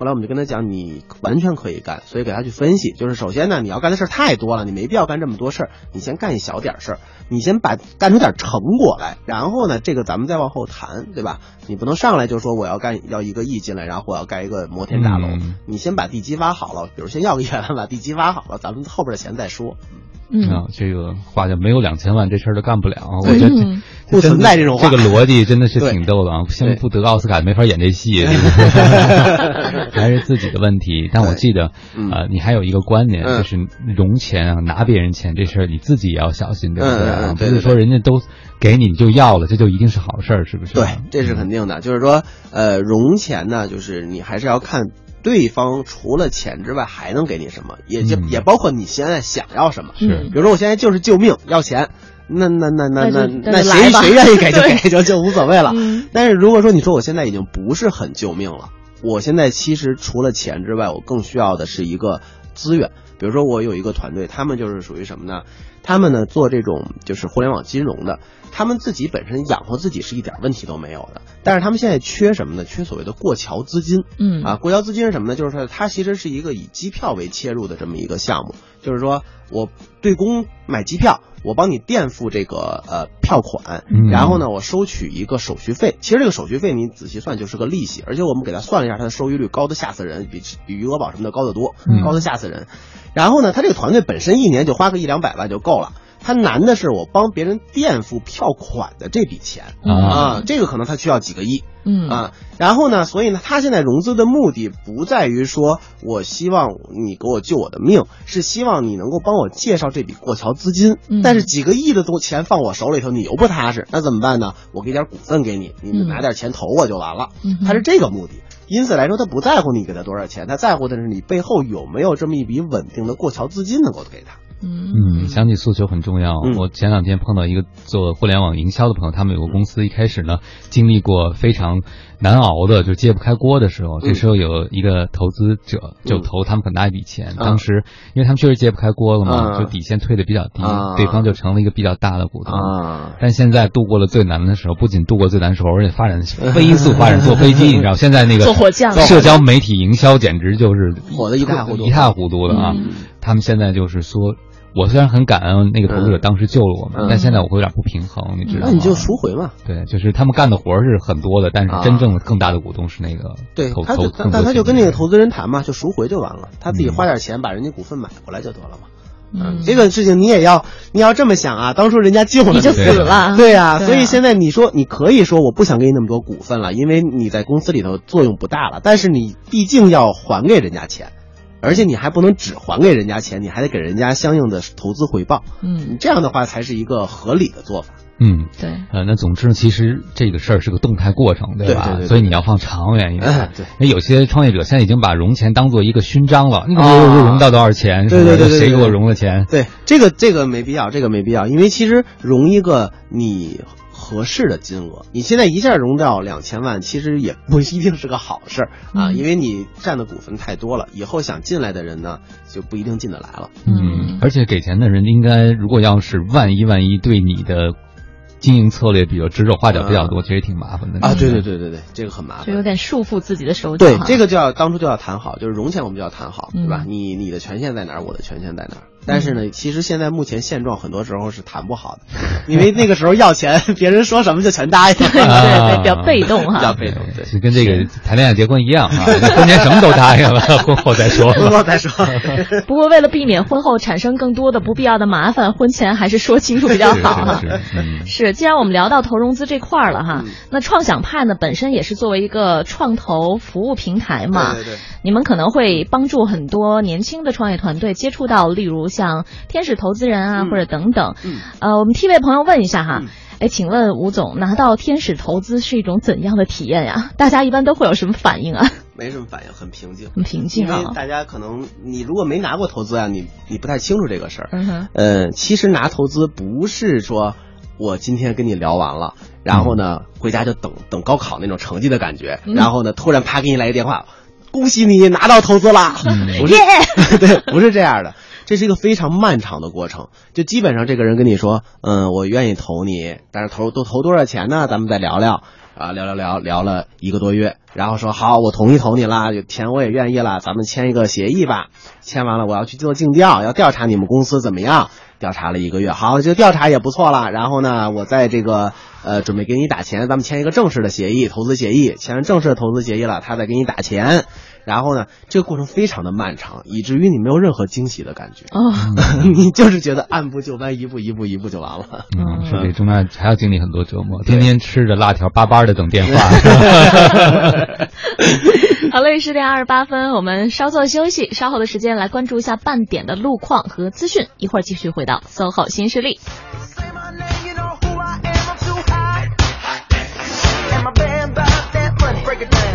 Girls hit you hallelujah. Girls hit you hallelujah. Girls hit you hallelujah.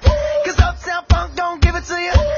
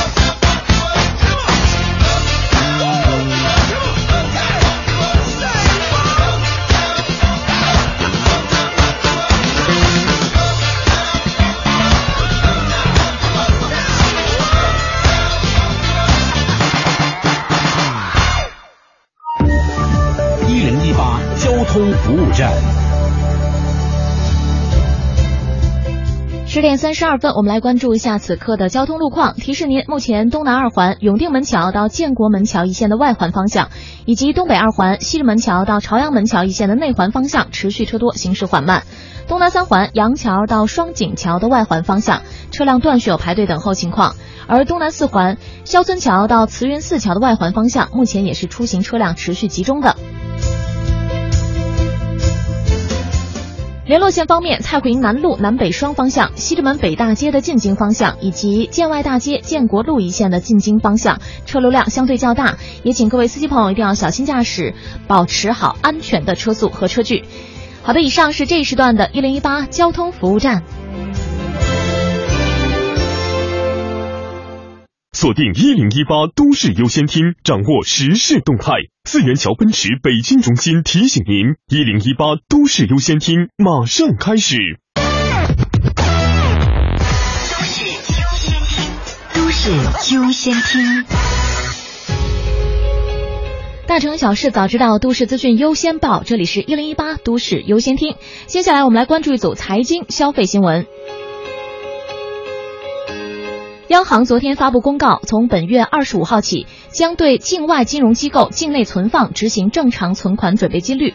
同时，中国人民银行也将综合运用各种货币政策工具，保持银行体系流动性合理充裕。中央国债登记结算公司昨天发布消息，去年我国共发行一千三百八十六只资产证券化产品，总金额五千九百三十点三九亿元，较二零一四年增长百分之七十九。今年资产证券化市场预计将向万亿元规模进军。国家统计局昨天发布的数据显示，北京市二手住宅价格同比上涨达百分之二十点八，涨幅仅次于深圳，位居全国第二位。腾讯联合警方昨天发布了互联网欺诈的态势，并提醒广大网民不要点任何带链接的短信，同时要警惕网购年货、机票退改诈骗。中国国家博物馆天猫旗舰店昨天正式上线，这一次国博将进行互联网加博物馆融合探索，让消费者足不出户便能轻松实现体验、购买和收藏国博文化创意产品。好的，资讯丰富生活。以上是由张局编辑、晶晶播报的《一零一八都市优先听》，欢迎搜索关注“都市之声”微博、微信，更多图文，更多精彩。四元桥奔驰旗舰店开年聚会来袭，即日起全系车型即享新年特惠价，置换购车加赠两年交强险。地址：朝阳区金顺路四元桥内一百米路北，详询四零零零六六八六六八四零零零六六八六六八。繁忙的都市需要音乐，陪伴着十里长街。平凡的生活，听听我的广播，每天有很多颜色。都市之声，生活听我的 FM 一零一点八。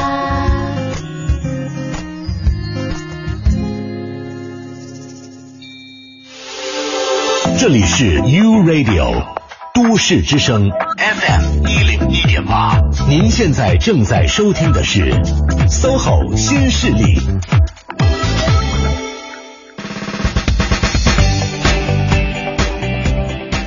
各位好，欢迎回来。您正在收听的这个声音来自 SOHO 新势力 Radio 都市之声 FM 一零一点八，我是王斌。各位好，我是晶晶，再次欢迎一下我们今天这一位非常幽默的一位吴总啊、创想派创始人、创业导师吴伟先生，你好。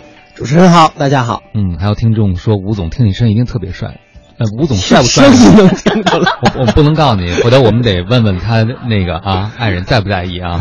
说帅了招来太多人怎么办？啊，已经有爱人了，无意中透露了太多的信息。还有朋友挺好奇的，因为知道您本身也是一家公司的创始人，就想问一下，嗯，你以前的从业经历是什么样子的？现在自己创业，呃，有没有那种感觉特别累的时候？有没有后悔过？后悔倒是没有，但是累是肯定累啊，嗯天天都很累，每时每刻都很累。因为呃，因为创业者呢，我觉得就是一个每天都在做着你没做过的事儿，但是你又不能做错这么一个状态下。嗯，所以说呢，那很难呀。你怎么知道你从来没有做过的事情，怎么能保证全对呢？对呀、就是很难呀，所以失败率很高啊。嗯啊，就是这个原因，就是你你你你只能说，呃，一个是我凭经验。我以前可能听说过别人做过类似的事儿，然后第二个凭分析，就是这个事儿摆在我面前了，我我经过各种各样的分析，觉得那么做肯定是条死路，这么做是一条活路。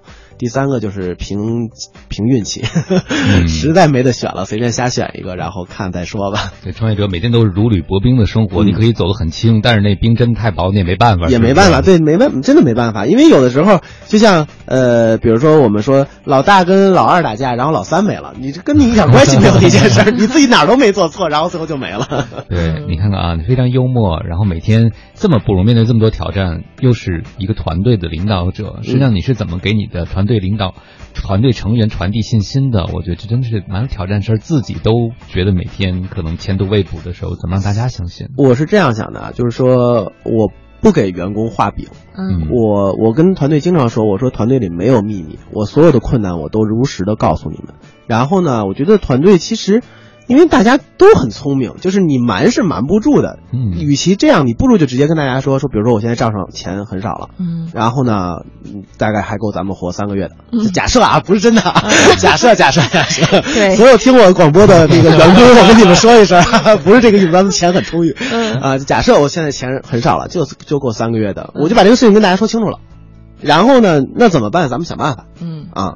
我觉得这种状态下，就所有人都会认为我是这个团队的主人，我可以做出我要做的事情来挽救这个团队啊。然后呢，所以呢，我不怕大家听到之后都没信心，都跑了吗？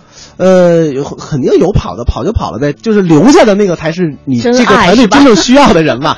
如果一个人他说，哎呀，我觉得我碰到这个团队之后，然后我觉得我我没信心，我要走的话，你他这件事情走，他下一件事情还会走，有很多事情你是拦不住他走的。但是反正我们的团队流失率是非常低的，因为我觉得还是那样一句话，就是说我员工。你不能把他认为你是把他雇过来，然后替你干活的人，你应该把他认为就是说咱们一起做一件事儿，然后有困难咱们一起面对，有好的地方咱们一起去分享，应该是这样的一个心态。嗯嗯，一起面对。所以对于创业团队来讲，其实大家都要成为创业者，对吧？不对光是那几个，比如说有股份的人，对，不光是创业者的心态。对，那这个一起干活，嗯，一起几个人，嗯，比较合适。虽然没有固定答案，但是你们有个调查，就关于这个一起干活的事儿哈，啊就是这团队一般都是几个人的规模？它是这样，就是说我们现在目前调查出来的呢，大部分都是五个人以下的。啊，嗯。我就这个不是不是说五个人以下是最合适的数量啊，只是说事实上对就是五个人以下的。原因呢就是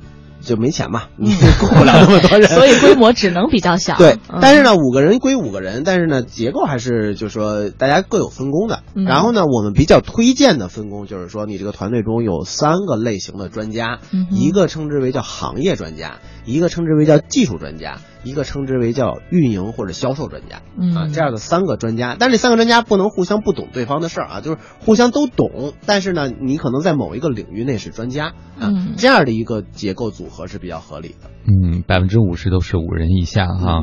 呃，我就发现有的创业者呢，因为他钱少嘛，他就选择雇佣一些市场上相对比较便宜的，啊呃，薪酬不需要那么高的员工。嗯。但是你是怎么看呢？还有一些创业者会选择我钱少，所以我要砸钱多一点，雇一两个精兵强将。我觉得这个是每个人的选择，但是你这个团队里头一定会有很厉害的人，嗯啊，这部分人呢，如果你付不起钱，你就给他股份，给他梦想，但是呢，就是你一定要有一个很厉害的人，如果没有很厉害的人，我们一群人都不太懂怎么干这个事儿，嗯。那这个团队就就很很难受了，嗯。嗯，虽然没有一个固定的说要怎么去做，但是必须有这样的成员存在。对对对，对？对，就是比如说我们现在要要要推广了，然后你这团队里谁都不知道怎么推广的话，嗯。那就很很很惨了吧？你你可能要花出很多的学费去。其实你这样学费，你还不如雇一个 那个厉害一点的。对，我发现我周围有几个创业者就选择了用一种低成本的策略，一嗯开始啊、嗯。走过弯路，嗯，就发现他怎么教都教不会。啊，对呀、就是他手下好多人，他去想把活儿交出去，嗯就发现他自己在外边揽活，然后自己还要干活，就把自己累趴下。累趴下了。其实我们也有这种感觉，就是两千的人跟三千的人跟五千的人跟一万的人真是不一样。嗯 嗯所以可能你的规模不是很大，但是一定要有精兵强将。对对对，就是你可以有一些人是初级的选手，但是你一定要有高级的选手带着这些初级的选手。嗯，哎，不能光你自己带着啊！对对对，那就趴了，就趴了。对，嗯，下面这个数据呢，可能听起来有一点点残酷哈，就是这么多创业团队。大家目前的运营状况怎么样呢？是盈利的多还是亏损的多呢？那肯定是亏损。结果是亏损的，占占到了百分之六十三，对，盈利达到百分之三十七。嗯嗯，对，怎么看待这样的一个数据？这个数据呢很正常，因为就是你开始创业的时候，能拿到钱的人就是少，能赚到钱的人就是少，大部分都是亏钱的。但是我们其实很想跟这个创业者说一声，就是亏钱的多不代表亏钱的对。不是说因为很多人都亏钱，所以你就可以心安理得的亏钱，啊，这个创业本质上就是一个生意嘛，就是一个商业行为。商业行为的本质就是要赚钱。你说我说的再好、再再厉害、再高大上，最后你说我亏钱，这也不叫做生意，真不能只有诗和远方。对，不能只有诗和远方，就是最终最终你是要要挣钱的。那么呢，我们就是曾经说过，说投资人可以把钱投给。亏损的企业，但是不代表投资人喜欢把钱投给亏损的企业。你亏损的目的是什么？就是原因是第一，可能我未来有希望，只是我现在挣不到钱啊，或者我有其他的什么办法能够帮助投资人去盈利，而不是说当投资人说因为你现在没钱，所以呃因为你亏损，所以我就不投给你的时候，有人会心生怨气，说哎呀你这个扼杀创新啊，这个那个不存在这个问题啊，就是你亏钱就证明你做的不太好，你如果这个之后没有任何人有义务说我救你一把，没有这个义务。嗯，吴总再次提醒大家了，就是创业本身虽然它是以梦想发端的，但最终还是要在市场上按照商业规则去运行，对吧？对对对对对，就是你如果纯粹是和梦想的话，你可以去参加选秀节目，就没有 没有没有必要去创业。对，那个能帮助你更快的实现你的梦想，而且那个体验也不会有什么成本。而且更重要的是，上来大家就问你你的梦想是什么。好，你是说哪个节目呢？好直接，好省事儿啊！那个，而且还能打动一票人，让大家痛哭流涕的，很有反馈的感觉啊！不用等投资人给你掏掏钱，就等大家为你的情怀投票就可以了。嗯，好嘞，我们在十点四十五分的时候稍作休息，来听首歌曲，Try。Everything，稍后继续回到 SOHO 新势力。服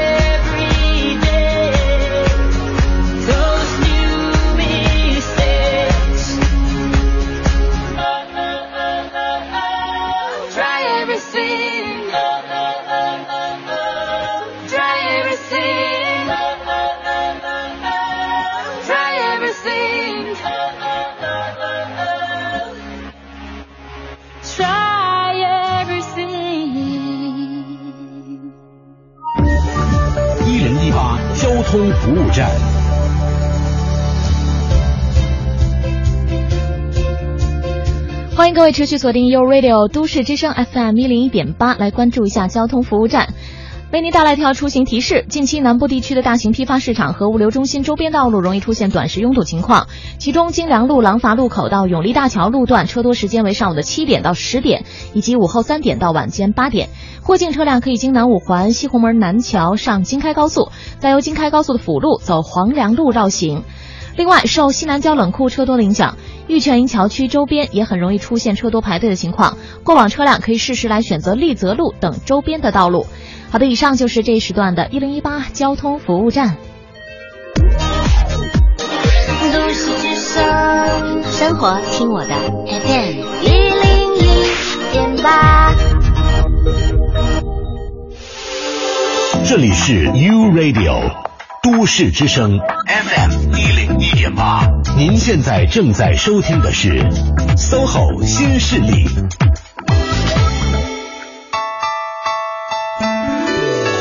是的，您正在收听到的节目是 SOHO 新势力，这个声音依然是来自于中央人民广播电台 U Radio 都市之声 FM 一零一点八。大家好，我是晶晶，我是王斌我，们的嘉宾是创想派创始人、创业导师吴伟先生。大家好，主持人好。嗯，刚才其实我们林林总总的已经聊到了这份二零一五年度互联网行业创业分析报告当中的九个特点了，还剩最后一个总结性的特点哈。嗯你们起的名字也挺逗的，总体而言很冲动。是你比较冲动，嗯，是指创业的团队比较对对对，冲动是吧？那我们也很冲动。把自己也搁进去了。嗯，我觉得要是不冲动，可能很多人不会在临门一脚选择把自己踢出去创业啊。对对，就是说创业肯定是一种冲动，但是你要把握好这个度，有多冲动。而且光有冲动还不够，对对对吧？我觉得你们最后这条特别贴心，因为很多创业团队最缺乏的就是来自投资人的声音。对对啊，来给我们讲讲你们这个调查。因为这样，我们呢就是每次做路演的时候，都会给投资人发一张调查表，就是嗯把你认为这个团队有哪些问题，你把它写出来。那么我们把年底的时候就把这些几上千张表就给它总结起来了，然后选出来最集中的三个错误。嗯第一个错误是商业模式不清晰，第二个错误是对行业了解不透彻，第三个错误是产品想象空间过小。嗯啊，这么三个错误。啊，咱们一个一个说这个错误，好吧？嗯第一个呢，就是商业模式不清晰。商业模式不清晰是什么呢？就是我们看到太多的团队，就是你问他，你究竟打算干什么？嗯，你怎么干这个事儿？他说不清楚。嗯啊，就是反正我就这么干，然后我就我就能挣钱了嗯啊，这是一个。第二个就是呢，这个不清晰里边还包含着一个就是不合理，嗯就是说你说我他说的他说出来了，我打算第一步、第二步、第三步，但是这三步之间没有逻辑关系，或者说跟市场目前已经验证的那个正确的方式是不符合的啊，就是一个用一个错误的方式去做这个事儿，嗯，这个就比如举个例子吧，嗯就是我和晶晶一直都商量着卖他做的糖醋排骨，对吧？啊啊，那我们这属于比较清晰的模式吗？我们是我们这属于不清晰啊，没有模式，很不清晰对，没有模式，根本就。拿我们这例子来说说，嗯说说你们这三点啊。就是说，比如说，你说我要做糖糖醋排骨啊，这个只是说你做的第一件事就是你要干什么，嗯很很明确了你要干什么。但是你既然想卖糖醋排骨的话，那首先你得告诉我谁做，对吧？我嗯，啊，那好，如果你做的话，你一天能做出多少份来？嗯有，这一天，呃，累死累 累活拼了老命了三十份吧。对，三十份，你一份卖多少钱？我想问一下。咱们用的是排酸的那种最好的，呃对对有对有机的猪肉，啊我还真不知道一百块钱一份而且中间能卖到吗？浓浓充满爱的啊嗯，一百块钱一份，这怎么着也得一百块钱一份 两百块钱一份吧。行，一天三十份多少钱？六千块钱。是，你的这么这么多呢？你的成本呢？成本，嗯，快那个说说，我对财务官成本是多少？呃，如果我估计大概六十块钱左右，只要啊我们厨子原大家知道了啊，这个中间有四十块钱利润，你可以砍价。有一百四的利润啊！六十块钱吧，六十块钱成本，然后卖啊两百块钱，卖 两百块钱。那么也就是说，你一天的利润大概是三十份的话，就是三呃四千呃呃不是四千二，对四千二，嗯对吧？一天四千二，一个月。呃，你就能卖出三十天嘛？三十天的话就是怎么着得让我歇两天吧？对吧？那就是按二十天，二十二十二天算吧。嗯呃，三刚才说的是三千三千四，三千四乘以二十等于六万八，嗯，对吧？一个月六万八，你觉得养活起一个企业吗？嗯我们企业就我们俩。王斌老师，这是要把我累死了，天天的。那我怎么感觉这个企业真正有用的就晶晶一个人？你就非要说的这么直接吗？啊，所以就是说这个呢，就得需要有人去买排骨。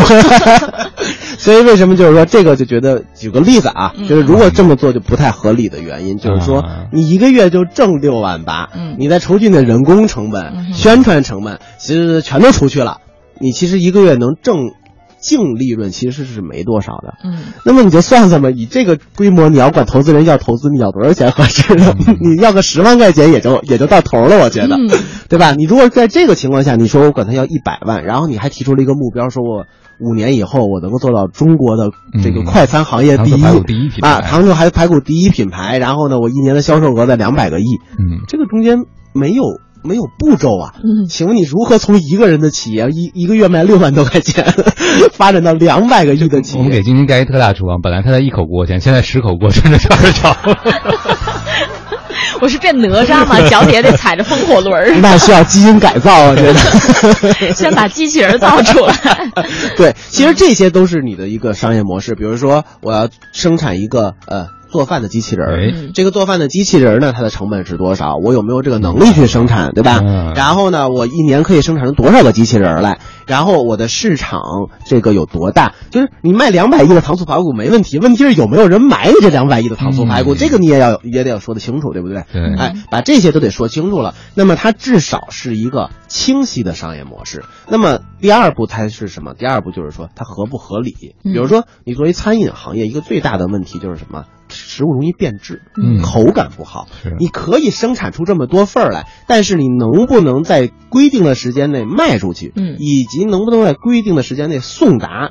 你是怎样送达的？你是怎样卖出去？你有没有这个设备和技术条件？这个都要说清楚了。嗯如果你把这些都能说清楚了，哎，这就是一个好的商业模式。否则你说不清楚，就是究竟怎么能在十五分钟之内从咱们这个台里边，然后送到潘家园那么远的地方去？如果你说不清楚，那么就说明这个商业模式是不合理的。你送过去之后坏了、凉了、馊了。不是那个口感了，可能那个稍微凉一点，那个口感就不脆了，对吧？就不是那个意思了。那么你这个就卖不出去啊，所以这些都要说清楚。明白了，嗯，我们不干了。对，这就是我们做培训的一个一个一个结果，就是说，嗯，你做创业培训啊，不是说我一定要帮你挣到融到钱，让你能够创业成功，能告诉你创业不成功，这也是一件好事儿，省得浪费资源。嗯，那排骨自己吃了。我我就只有一个客户，卖汪冰老师，能卖出两百亿了是吧？我给您打个对折，一百块钱一份儿。呃，关键如果我们见投资人的话，他肯定就跟吴老师说的是一样的。晶晶，你跟我合伙我，跟汪冰合什么伙？嗯，好的，我们今天在特别特别愉快的氛围下哈、主要是因为吴总特别幽默嘛，您两位也挺幽默的。就跟他们这份报告的风格很像，嗯，在一个轻松幽默的状态下，也把事情给大家讲清楚了。嗯，说一个段群口相声。我觉得可能对于很多年轻的创业小伙伴来说，你在真正的迈出创业那个步骤第一步之前，你先有一些这样的数据做参考，对自己来说也是很有价值的。嗯，怎么能搜到报告原全文呢？呃，关注我们的创想派的微博，呃，微信，抱歉，微信公众号就是创想派的全拼，或者访问我们的网站三 w 点创叉 p 点 com 都可以。嗯，好嘞，那再次感谢吴总做客。好，谢谢，谢谢，谢谢，嗯大家再见，各位主持人再见。好嘞，我们今天的节目就是这样了。我是晶晶，我是王斌，明天上午我们明天上午九点钟的时候哈，吴伟可能就和大家在电波当中不见了。呃，欢迎大家持续锁定我们的频率，稍后的节目是风尚 CBD。